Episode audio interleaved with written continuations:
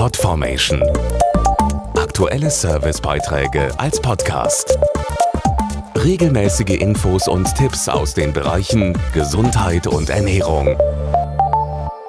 Am 4. Februar ist Weltkrebstag. Sein Ziel ist es, über Vorbeugung, Erforschung und die Behandlung von Krebserkrankungen zu informieren. Und hier herrscht leider auch großer Bedarf, denn weltweit sterben jedes Jahr etwa 10 Millionen Menschen daran. Der Weltkrebstag am 4. Februar informiert unter anderem über Fortschritte in der Therapie wie die Präzisionsonkologie. Sie schaut, welche Veränderung im Erbgut des Tumors sein Wachstum auslöst, egal wo der Krebs im Körper sitzt. Auf Basis von Tumorgenomtests können diese präzise wirkenden Therapien zum Einsatz kommen. Die Lungenkrebspatientin Kerstin wurde so behandelt. Am zweiten Tag war der Husten fast weg. Am dritten Tag habe ich kein Blut mehr husten müssen. Und am fünften Tag habe ich mich aufs Radl gesetzt, ohne Atemnot, ohne irgendwelche Beschwerden. Und das war einfach Wahnsinn. Ich bin einfach nur glücklich und dankbar. Voraussetzung für eine Behandlung mit präzisionsonkologischen Medikamenten ist ein Tumorgenomtest, der die für das Wachstum verantwortliche genomische Veränderung nachweist.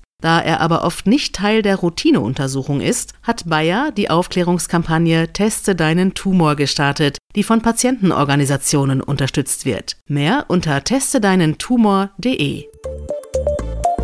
Podformation.de Aktuelle Servicebeiträge als Podcast.